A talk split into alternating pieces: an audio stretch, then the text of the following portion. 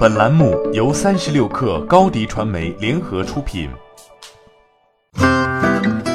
本文来自三十六氪作者李振良。华为的 HMS 服务正式出海了，荣耀手机打响第一枪。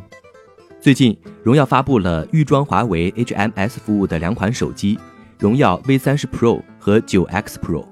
这两款手机预装了华为 App Gallery，这是全球第三大应用商店。月活用户已超四亿，仅次于谷歌的 Google Play 和苹果的 App Store。此外，这两款手机还配备了华为助手，这是一款虚拟助手，方便用户进行信息搜索和 App 访问。用户可以利用华为助手的 Smart Care 功能，获取覆盖一百五十场体育赛事和一百五十多个重要股市的股票和体育信息。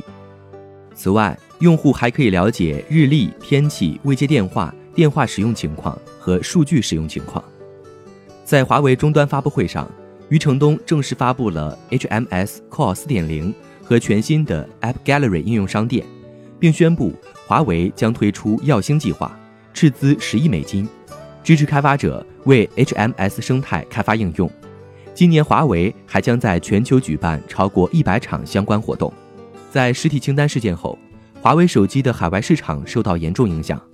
其原因就在于 GMS 禁用，导致海外用户对使用华为手机疑虑重重。华为 HMS 出海，正是为了填补 GMS 的空白，以逐步挽回海外市场。这两款手机此前在国内已经发布，但国内版本采用的是基于安卓的华为 EMUI 系统。在华为体系内，荣耀会承担创新体验试验田的角色。此前，鸿蒙系统也是首先在荣耀智慧屏上先行试水。IoT 设备在华为生态里扮演的角色越来越重要。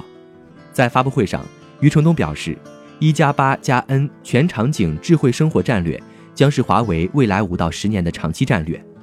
此前，余承东还曾说过，希望 IoT 在未来承担华为消费者业务百分之三十的营收。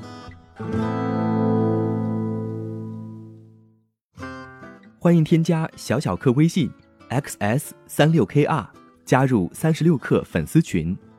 高迪传媒，我们制造影响力。商务合作，请关注新浪微博高迪传媒。